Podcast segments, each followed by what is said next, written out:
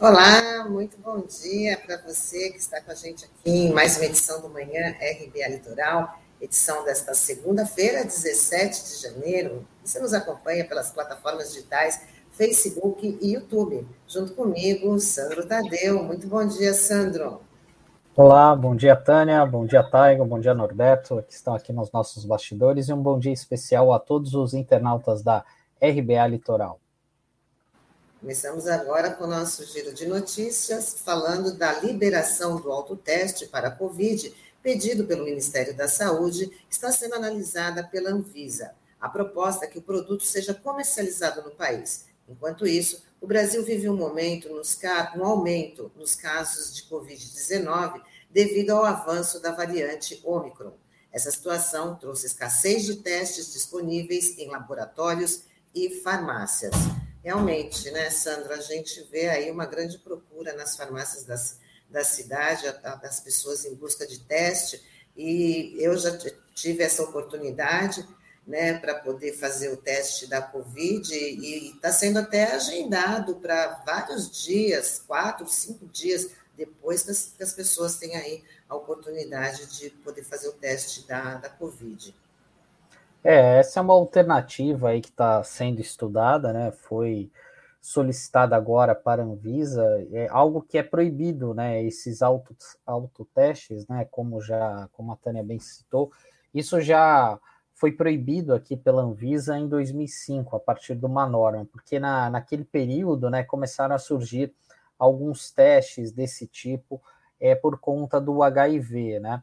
É, mas é, houve um certo receio que isso fosse liberado naquela ocasião, né, por conta de possíveis erros, né, no uso do exame, o que poderia levar até mesmo a resultados incorretos, né, e até mesmo é, o fato, né, da pessoa criar uma criar um falso diagnóstico, né, enfim, e de como que, por exemplo, a pessoa reagiria ao ter um diagnóstico, como por exemplo nesse teste de HIV, né é, que no passado né, era considerado uma sentença de morte, enfim, ainda, apesar do tratamento ter evoluído muito, ainda não há uma cura né, para o vírus da AIDS, né, mas é algo que sempre choca as pessoas. Né? Então, por isso que esse autoteste foi abolido, né? E isso é usado na rede pública, né? No caso é, do HIV. E agora, como a Tânia bem frisou, né? Existe uma correria muito grande, né? É, para procura de testes da Covid-19. Né? A gente bom lembrar é, que até mesmo as prefeituras têm tido dificuldades né, para comprar esses testes e fica e muitas vezes as pessoas ficam horas ali na fila esperando atendimento e muitas vezes não conseguem, como a gente registrou aqui na semana passada, né, em um, uma das unidades que foram abertas aqui em Santos, é, para atender pacientes com síndromes respiratórias. Né? Então, chegou um determinado momento, a quantidade de testes fornecidos para aquele dia acabou, por conta do excesso de pessoas que foram lá. É, até mesmo nas farmácias, né, onde há esse tipo de teste, né, onde, por exemplo, as farmácias poderiam vender, as filas estão muito grandes. Né? Desde o final do ano, a gente viu uma procura muito grande de das pessoas em busca do teste da Covid, até para poderem fazer a sua ceia é, em tranquilidade com a família, né, no local onde, é, onde melhor queriam passar né, essa virada de ano, mas também há uma, há uma dificuldade né, de, desses testes, né, de você procurar, até mesmo no pronto-socorro, né, a gente tem passado aqui em várias unidades aqui de Santos, tanto públicas como particulares. Muitas vezes as pessoas ficam quatro, cinco, seis horas para fazer esse teste de Covid, né? Então, até porque a, a, a variante Omicron ela veio, é, atingiu é, um grande número de pessoas, né? Até porque também essa disseminação, além dela ser maior,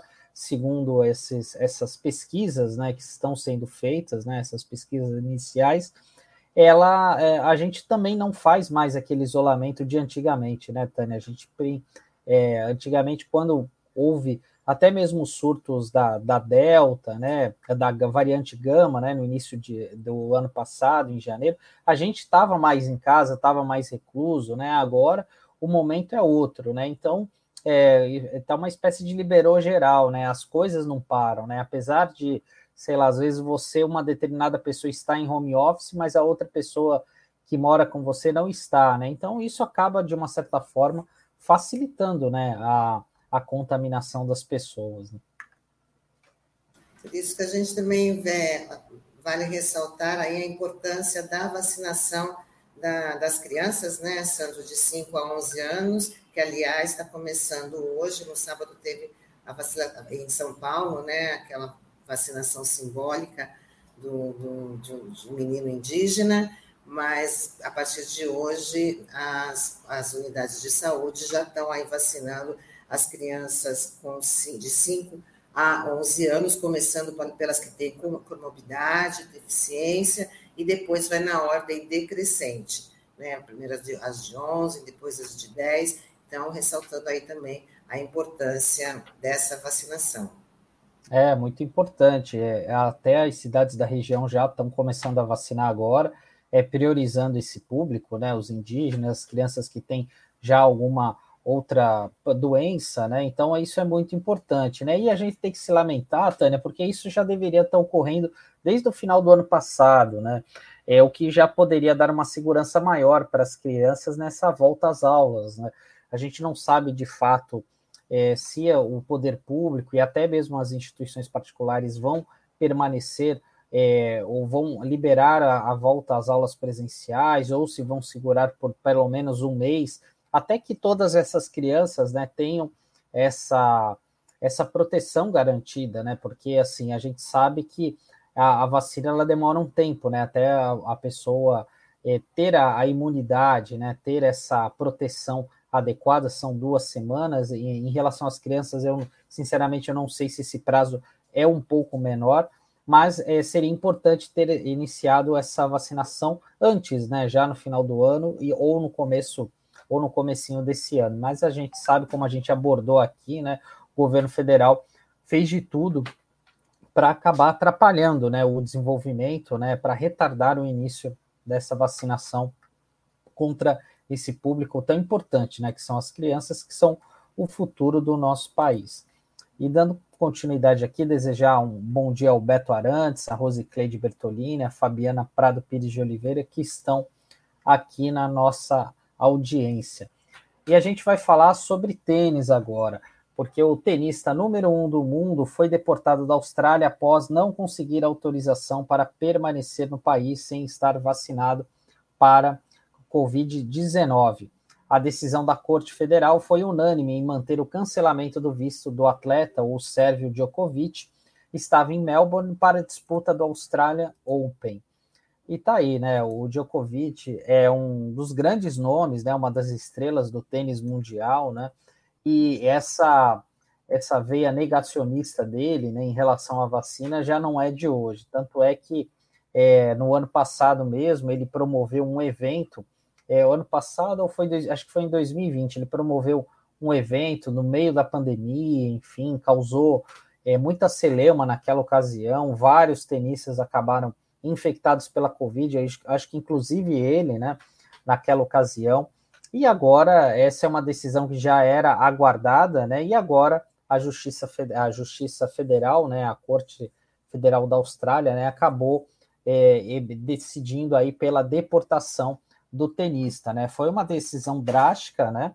E agora ele retornou para Dubai, né? Onde ele vai passar uns dias lá, vai ter outros torneios, e o Djokovic, né, é real, realmente é um dos grandes nomes do tênis mundial, ele tem 20 títulos de Grand Slam, que são os principais torneios que existem é, no mundo do tênis, né, ele estava em busca desse, desse recorde de, de buscar o 21º troféu, e agora ele acabou recebendo essa punição, né, por conta de uma de uma consequência, né? E é isso que a gente vem falando, né, Tânia? Porque as pessoas elas acabam fazendo as suas escolhas, né? E o, o ato de você não se vacinar acabou fechando as portas para ele, né? Porque é um dos principais nomes aí da, das, da, do tênis mundial.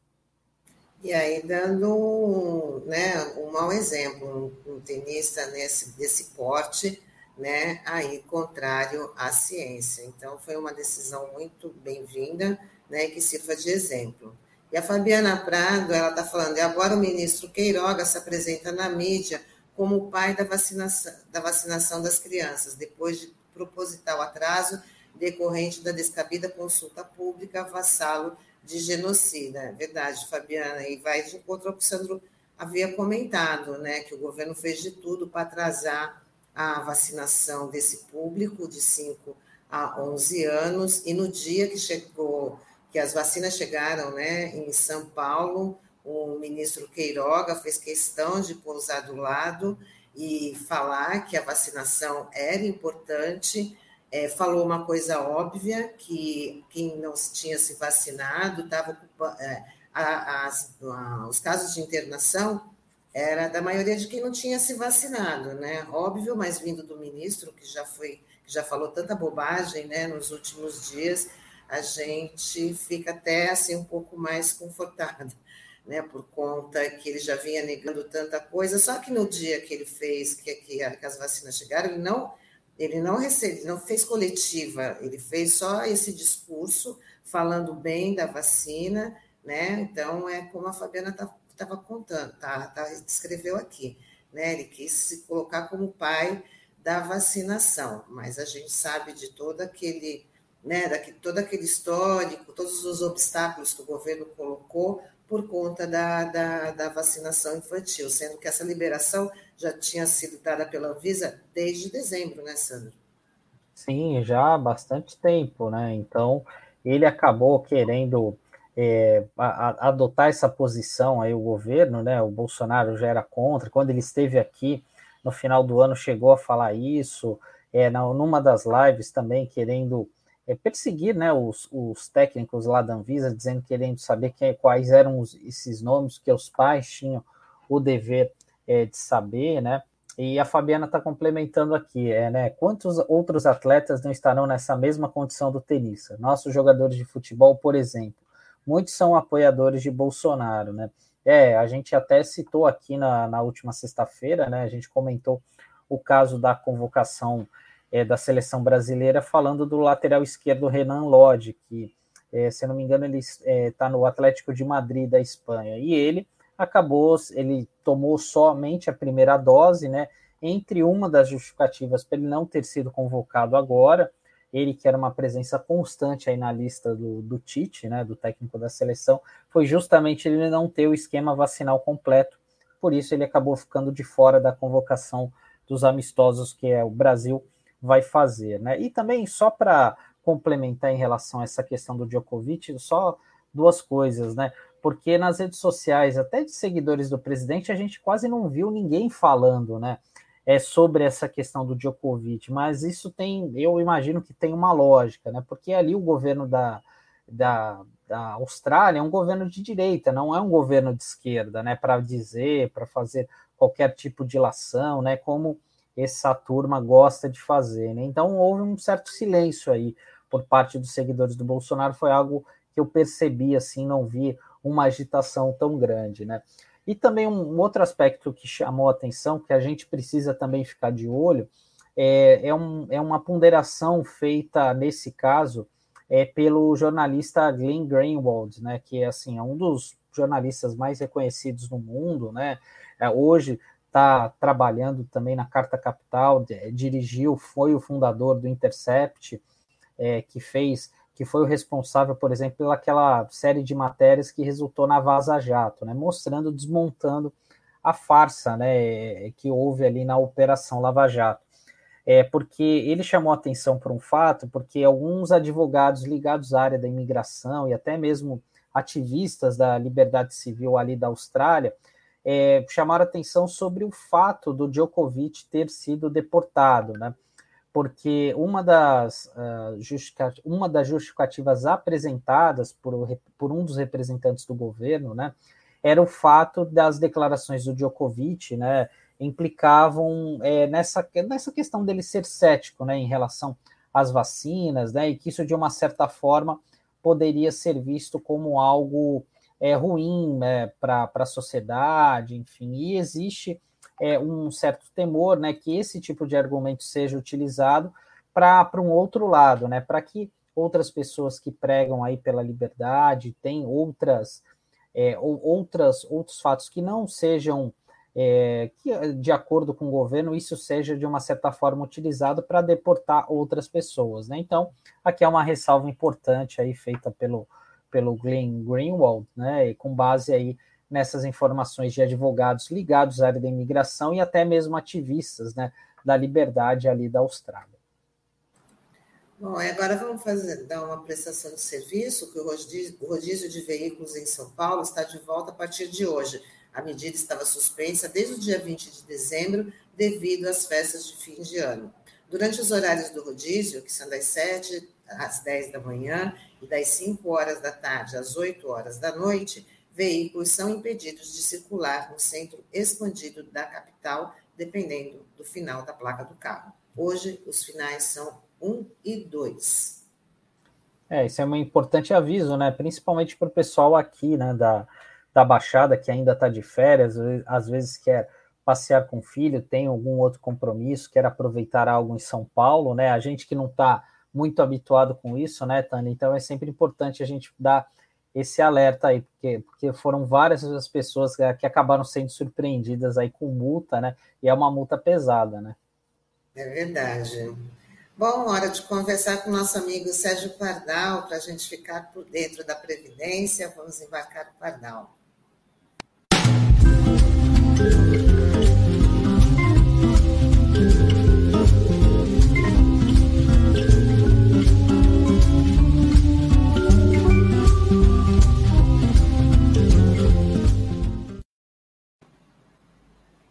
Olá, Pardal, muito bom dia. Seja bem-vindo mais uma vez aqui com a gente.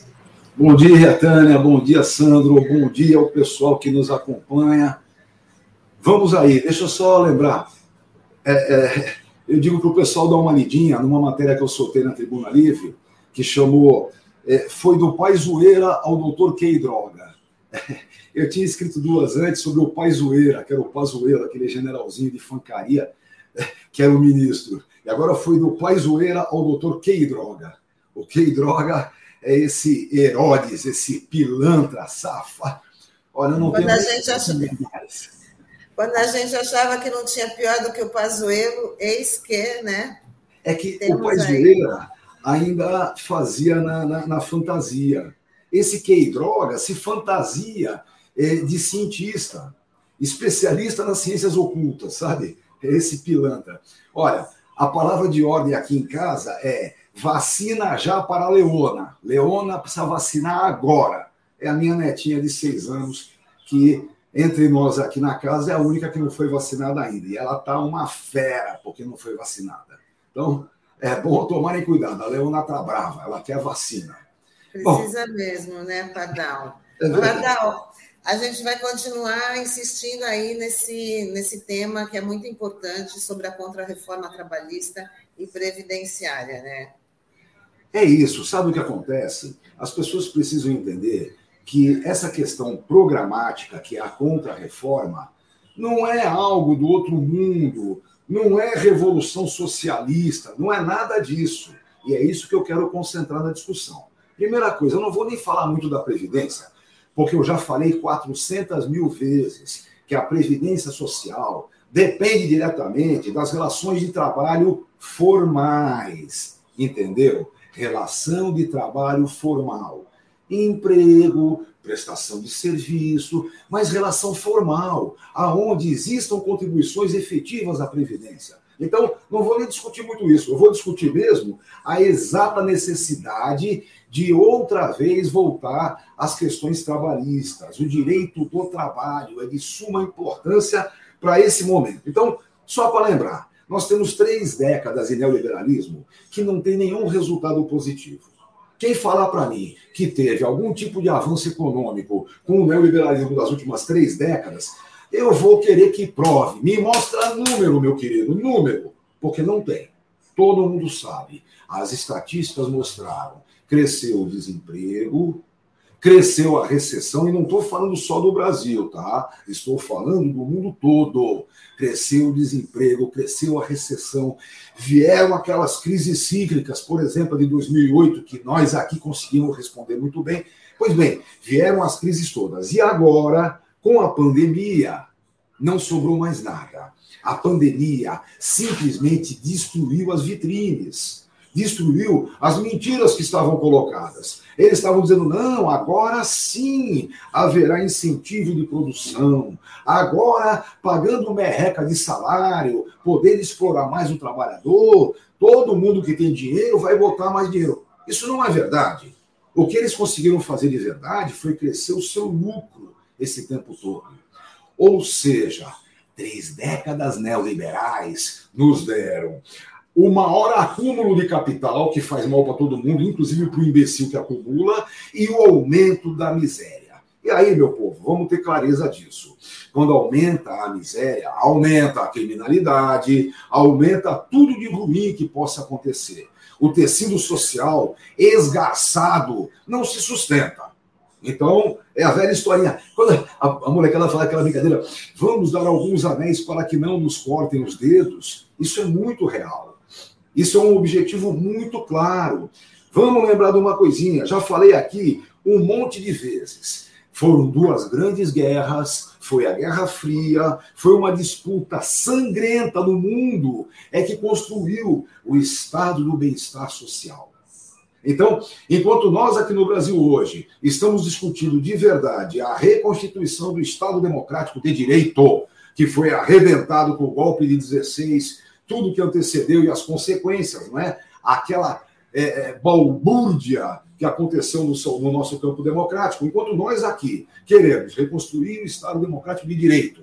E aí é aquele alerta: não esqueçam do direito social. Pois bem, no resto do mundo, especialmente no mundo velho, eles querem reconstruir o estado do bem-estar social. A briga começa aí. Ou efetivamente haverá uma distribuição melhor, ou teremos as vergonhas, como, por exemplo, um aposentado alemão pegando comida no lixo, tá bom? Aposentado na Alemanha, no lugar onde a previdência social surgiu, as grandes conquistas dos trabalhadores. Pois bem, então é isso que está acontecendo. Aqui no Brasil, nós temos então a necessidade da reconstituição do Estado Democrático de Direito, que passa por vários campos. Passa é, pelo Poder Judiciário, que efetivamente deu um bom pontapé inicial é, com a formalização é, é, da candidatura a Lula, porque se não fosse é, o fim daqueles processos, estaríamos ainda na forca, é, na forca que nos arrebentou em 2018. Bom, então, o mundo velho fala em reconstituir o estado do bem-estar social. Para isso, vamos ressaltar de novo a tal da solidariedade. O que faz o mundo ter é, é, validade mesmo é a chamada solidariedade. Mas vamos lembrar de uma coisinha: solidariedade de verdade só existe quando a lei determina. Quem é, me lembrou isso bastante, quem alertou isso muito, foi o meu mestre, Aníbal Fernandes. A solidariedade, meu amigo, assim, é só na bondade humana, não é duradoura, não sustenta. Ou seja, é preciso que a solidariedade esteja na lei. É preciso que a lei diga que as grandes fortunas têm que pagar mais imposto. É preciso que a lei diga que as heranças, grandes heranças, têm que pagar imposto alto. É preciso que se dê garantias efetivas aos mais pobres.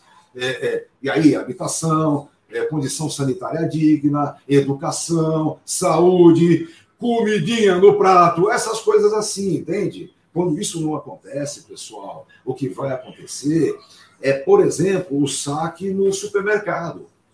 Eu não posso é, condenar quem vai saquear o supermercado para poder botar comida na mesa para os seus filhos. Eu não posso condenar. Sabe? É a historinha do crime famélico, uma discussão antiga e que os neoliberais quiseram enterrar. É por isso que tem gente aí sendo presa porque roubou é, a porcaria do biscoitinho é, para o seu filho comer. Então, é, a solidariedade de verdade é aquela que a lei determinar. Isso vale também do ponto de vista internacional.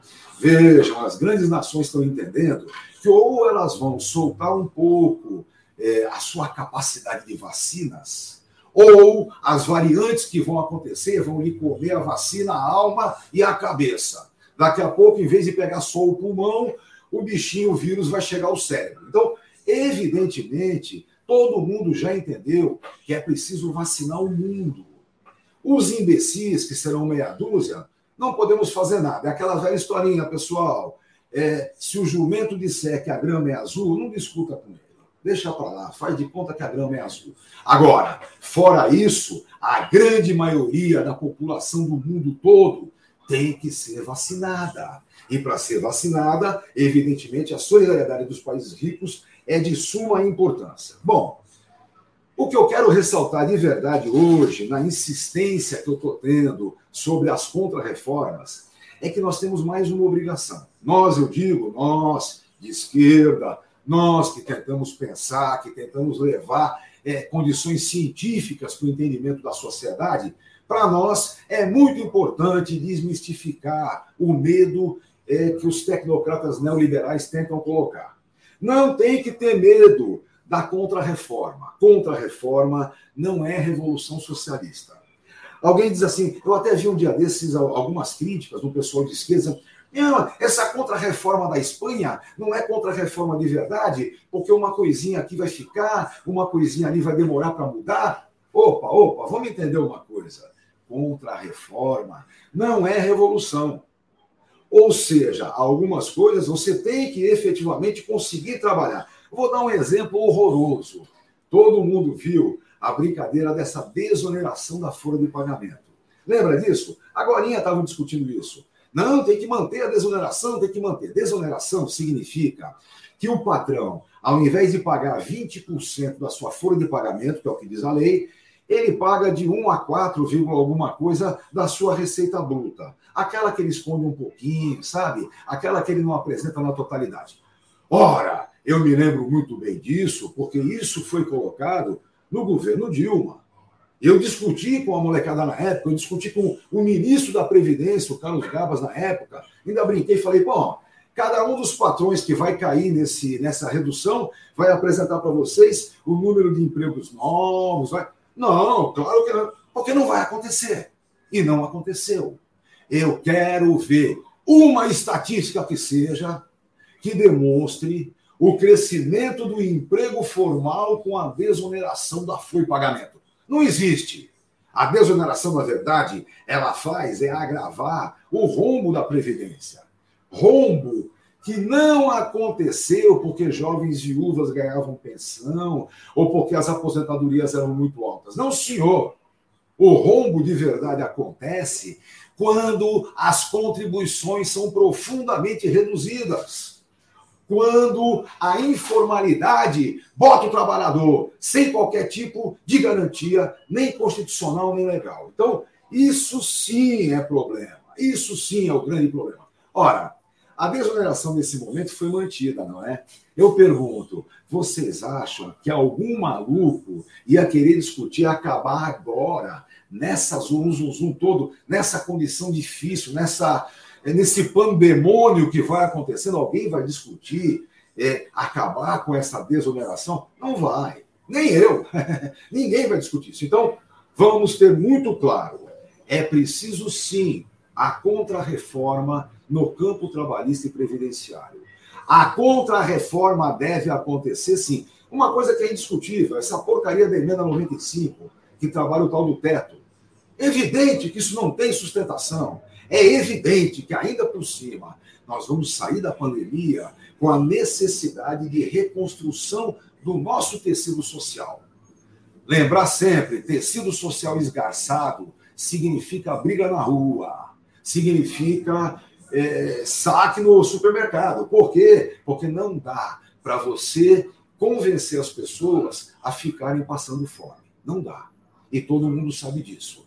É preciso agora dar garantias. Garantia a quem? Ao hipossuficiente, aquele que mais necessita, aquele que está desempregado, aquele que está sem condição de vida. É preciso dar garantias. E, ao mesmo tempo, é preciso dar garantias para o pequeno comerciante, para o pequeno industrial.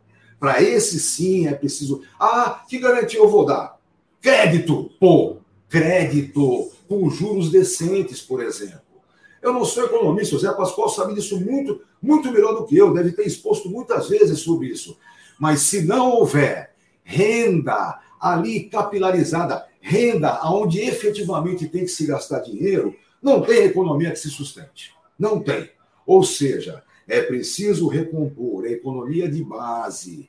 Quem é que gastou dinheiro na pandemia, pessoal? Quem precisou. Quem não tinha. Quem tinha, não gastou. Guardou, acumulou, ganhou mais, sacaneou com seus empregados muitas vezes. Botou os empregados em casa ganhando metade, dizendo: para mim, tudo bem, eu tenho garantia nesse período e vou poupar mais dinheiro, só pago metade. Então, essas coisas que aconteceram, que ainda acontecem, de cunho neoliberal, não sustentam economia nenhuma. É preciso que a gente traga, do ponto de vista científico, uma visão clara do que é que vai reconstituir a sociedade. Não só brasileira, isso é no mundo todo. O mundo todo vai ter que discutir isso. Como eu tenho falado muito, pessoal, temos hoje duas grandes guerras mundiais acontecendo. Guerras escondidas, guerras sem vergonha. Uma é contra o vírus, que não aparece mesmo, e a outra é contra o fascismo, que infelizmente está campeando pelo mundo e tem um percentualzinho de sobrevida que vai perturbar bastante as questões sociais. Então, é preciso combater o fascismo, é preciso combater a pandemia, é preciso observar a condição efetiva de reconstrução da nossa sociedade. Por isso, evidentemente, é, tem que distribuir um pouquinho de dinheiro, entenderam? É preciso a distribuição de um pouco de dinheiro para que a economia se sustente e a gente volte a poder trabalhar. É aquela brincadeirinha, Tânia. Eu lembro quando o neoliberalismo começou a bater firme e tal, eu dizia na sala de aula, na época eu estava lecionando em várias escolas, eu dizia sempre, ó, quando veio o neoliberalismo, aquele débil mental que produz televisão, começou a só fazer televisão de 70 polegadas, que pisca um olho liga, pisca outro desliga, sabe? Só que ele viu que essa TV vende para pouca gente. Não tem muita gente. E pior, quem compra exige uma durabilidade razoável. Então, daqui a pouco eu não tenho o que vender. Aí o que, que ele fez? Ele foi no vizinho dele que produzia liquidificador e que tinha tido a loucura de fazer liquidificador computadorizado, também custando 5, 6 pau cada um, é daquele jeito, né? Aí o cara da TV falou: meu amigo, começa a produzir uns liquidificador baratinho, baratinho, para os meus empregados poderem comprar. E eu vou fazer uma TV baratinha, baratinha de 20 polegadas, assim, né? Bem menorzinha, que também os seus empregados vão comprar. E aí, sim, as fábricas cresceram, a economia desenvolveu. Não tem muita dúvida. Ou a gente efetivamente dá condição à pequena economia, ao necessário, aquilo que a pandemia nos apresentou, ou nós vamos ter o pandemônio eterno no mundo todo.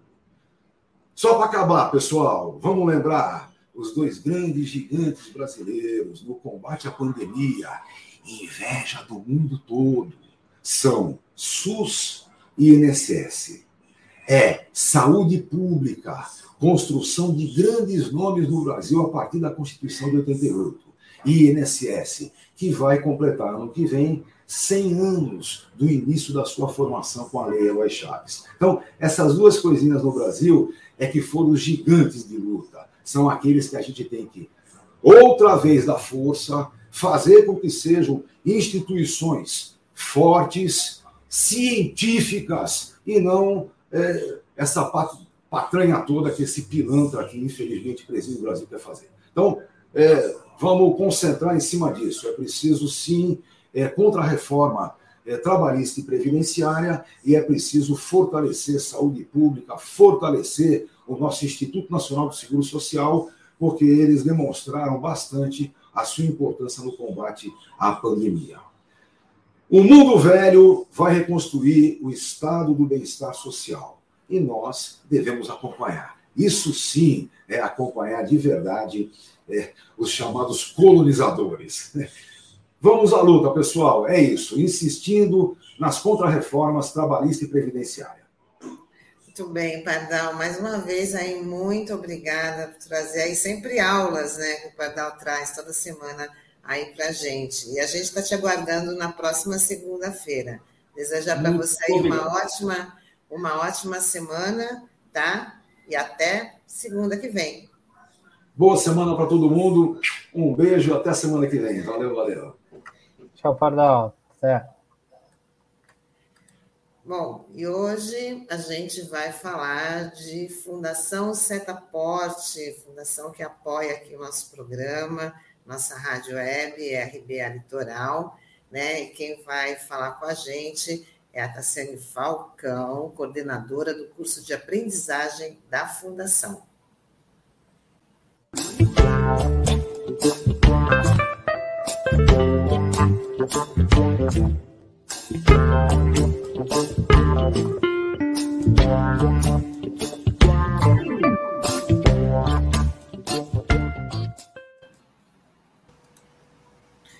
Bom dia, Tassiane, que carinhosamente a gente chama de Tassi, né?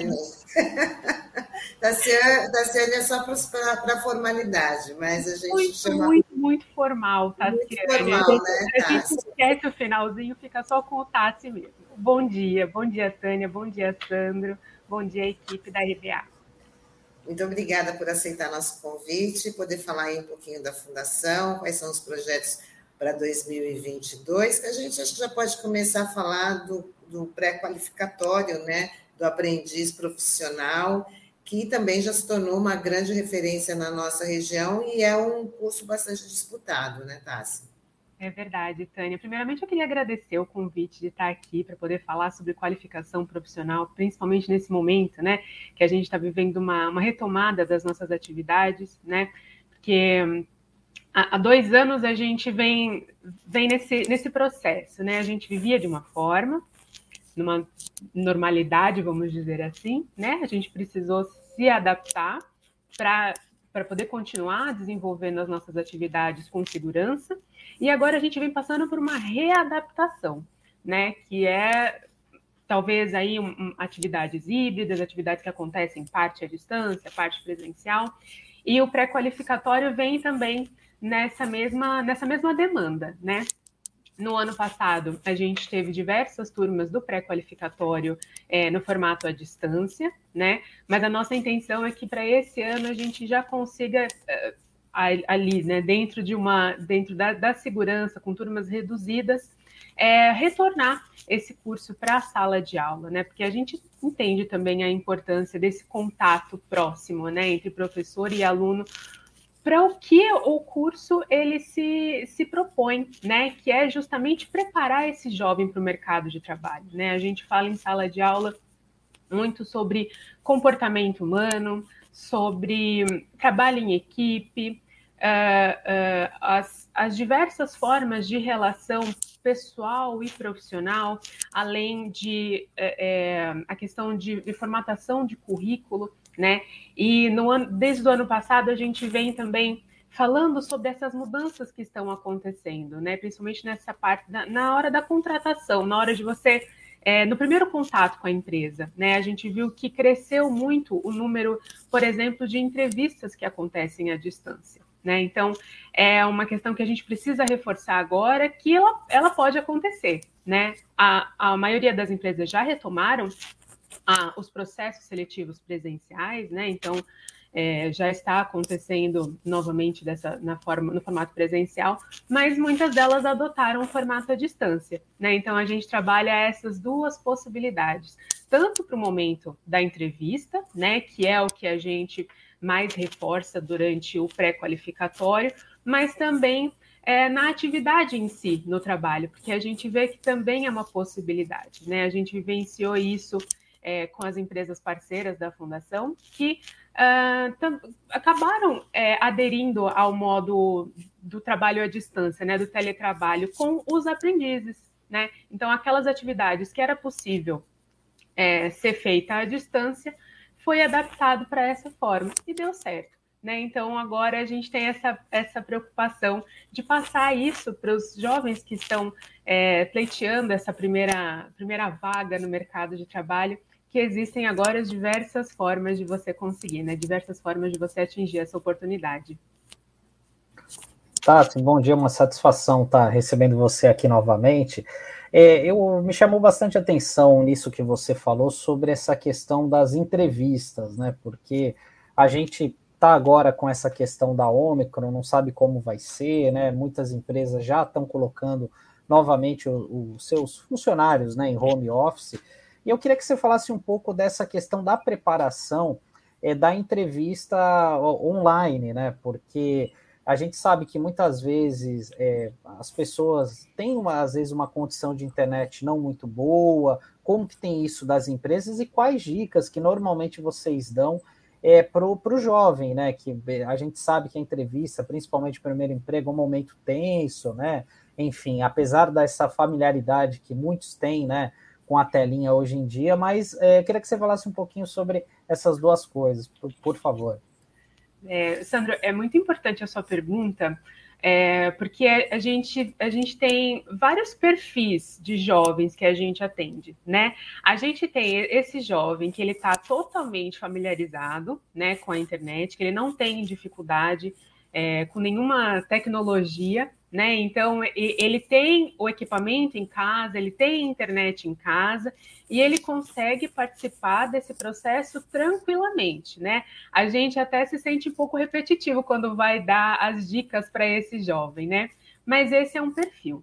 Tem um outro perfil é, que é, que é completamente oposto a esse, né? Que é o perfil do jovem que de repente não tem acesso à internet em casa, não tem acesso a computador, não tem acesso a um espaço onde ele possa utilizar para participar desse processo seletivo.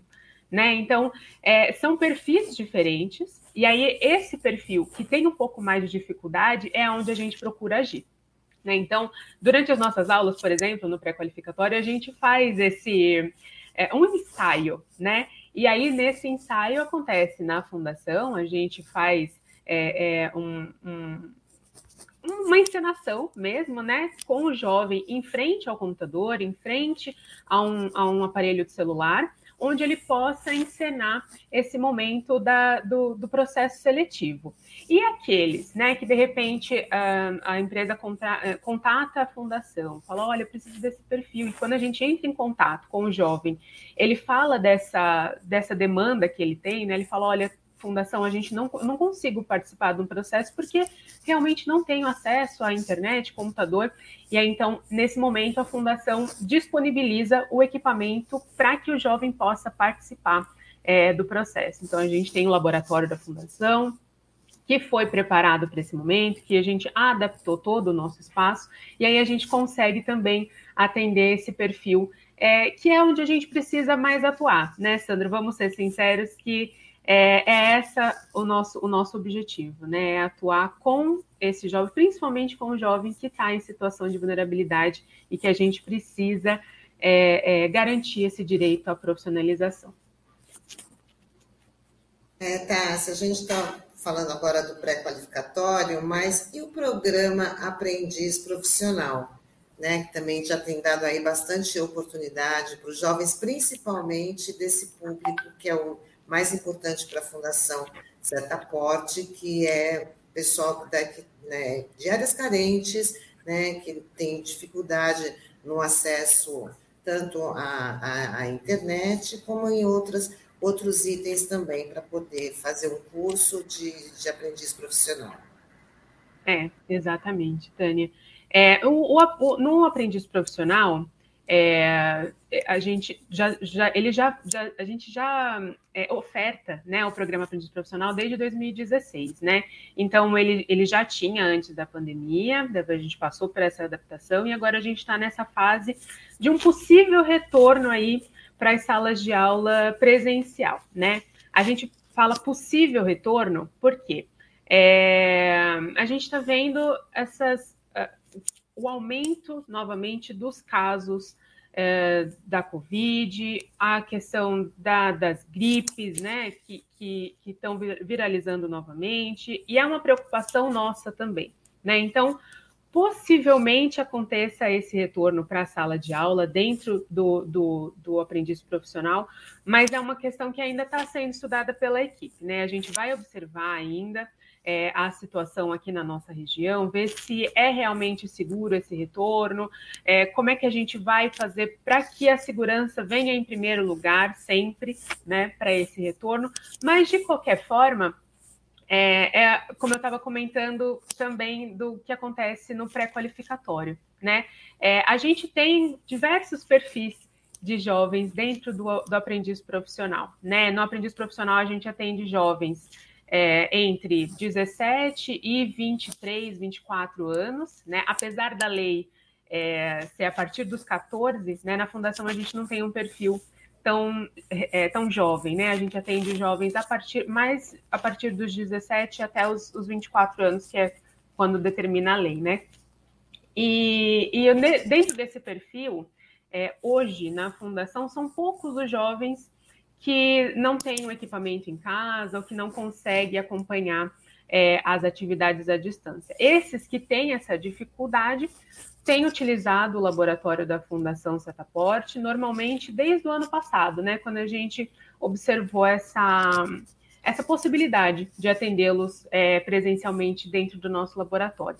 Mas nesse programa, realmente, os, o, o, número de jovens né, que, que precisam desse, desse auxílio da Fundação é, na questão tecnológica já é menor.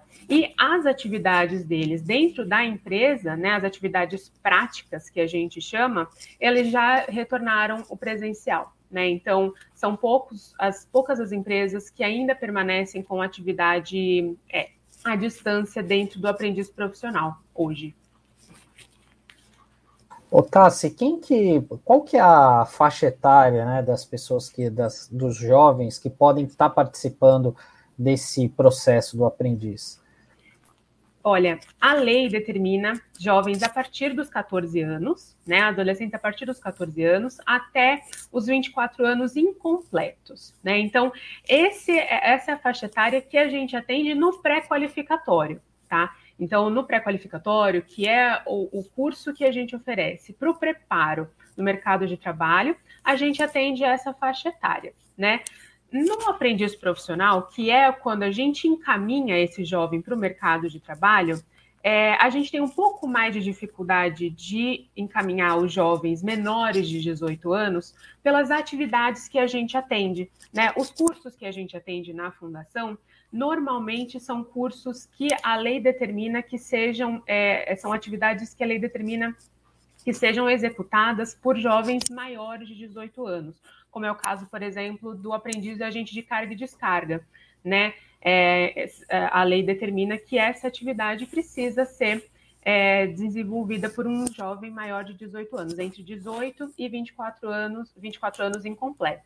Né? É o caso, por exemplo, também é, é, do assistente de logística, é o caso de assistente administrativo, né? Que algumas atividades ali ele vai precisar é, fazer serviço uh, de rua e aí a lei determina que esse jovem que faz o percurso é, na rua ou que transporta algum tipo de valor, né, ele tem que ser maior de idade também.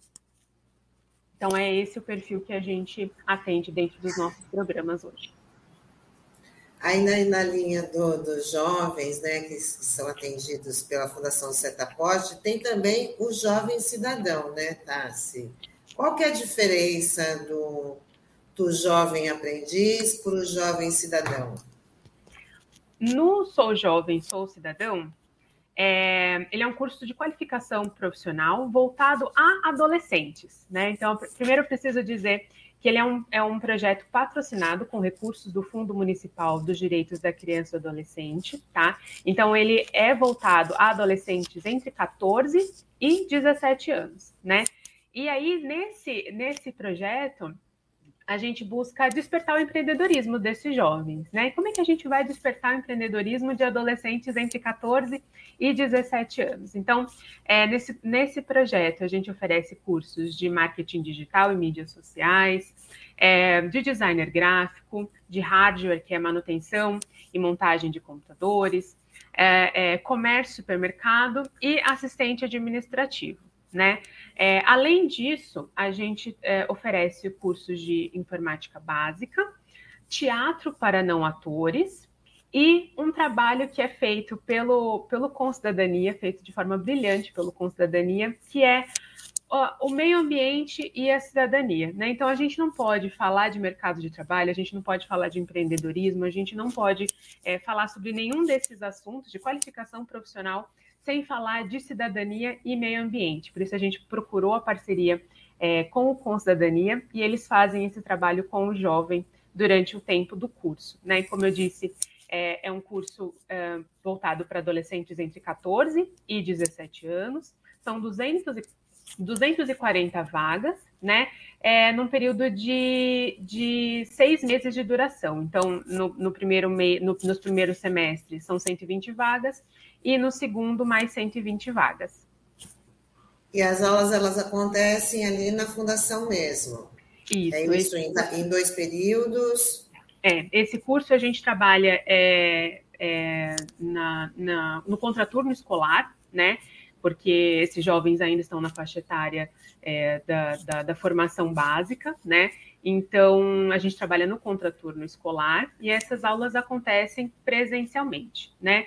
É, a gente prevê que o, o, início desse, desse curso seja em breve, né? A gente ainda está aguardando é, o processo burocrático, né, do, do, do, do, CMDCA, mas a gente acredita que dentro dos próximos meses a gente já tem é, novidades. Eu, eu pedi até a, ao auxílio do, do pessoal aqui da equipe para colocar o site da Fundação Setaporte, né, que eu já queria reforçar que já está aqui na nossa telinha, a, viu? A, a inscrição tanto para o pré-qualificatório quanto para o Sou Jovem, Sou Cidadão, com certeza vai estar disponível aqui pelo site, todas as, as dúvidas, todos os, os, as informações, né, no geral, dos programas que a Fundação é, oferece, vai estar tudo aqui nesse endereço, que é o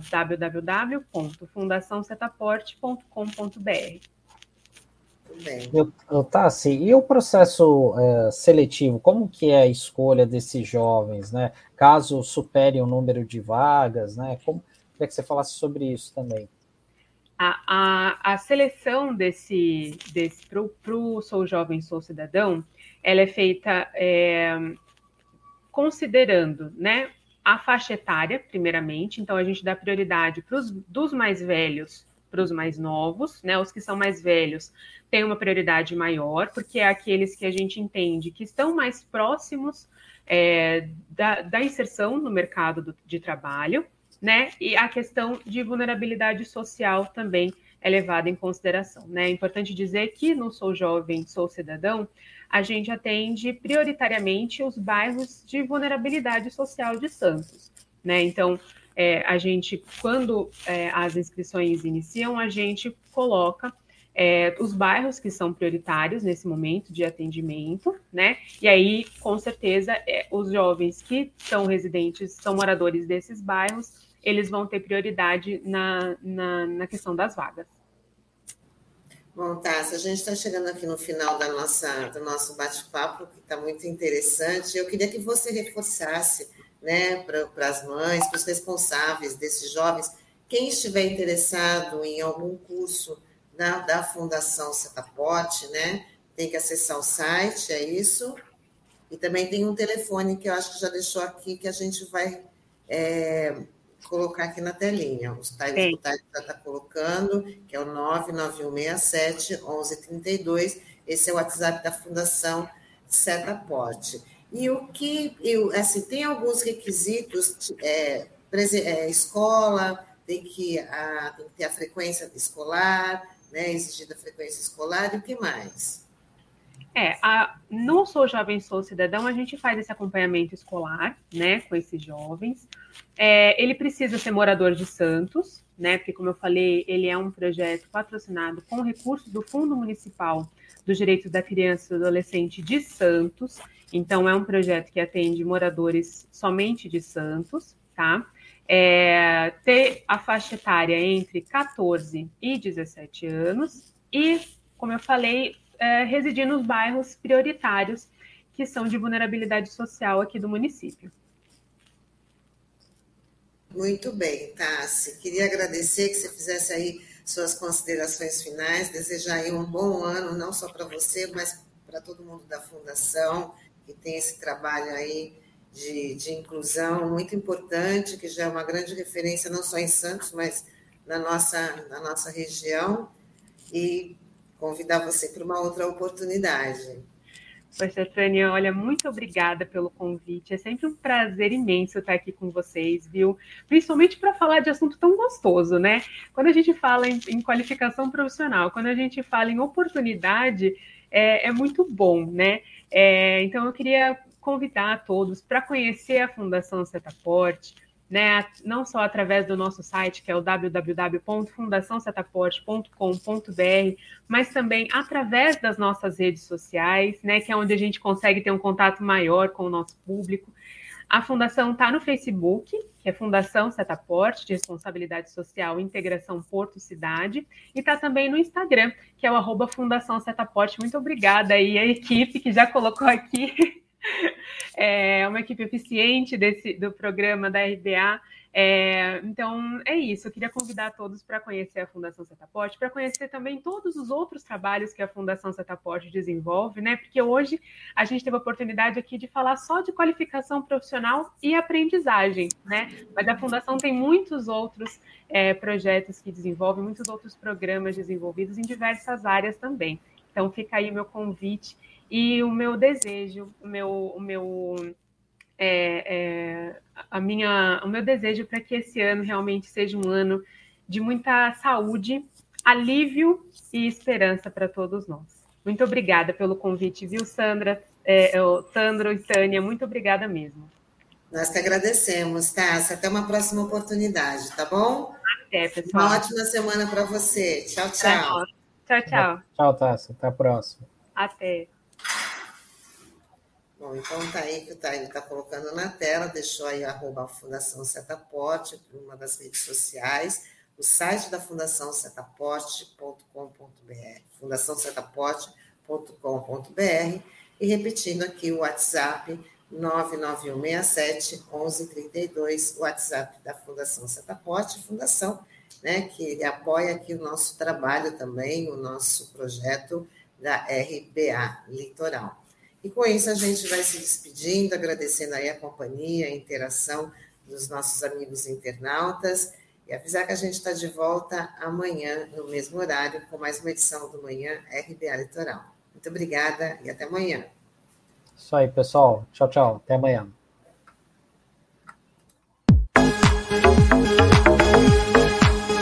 A Rádio Brasil Atual Litoral é uma realização da Fundação Setaporte apoio cultural do Sindicato Setaporte.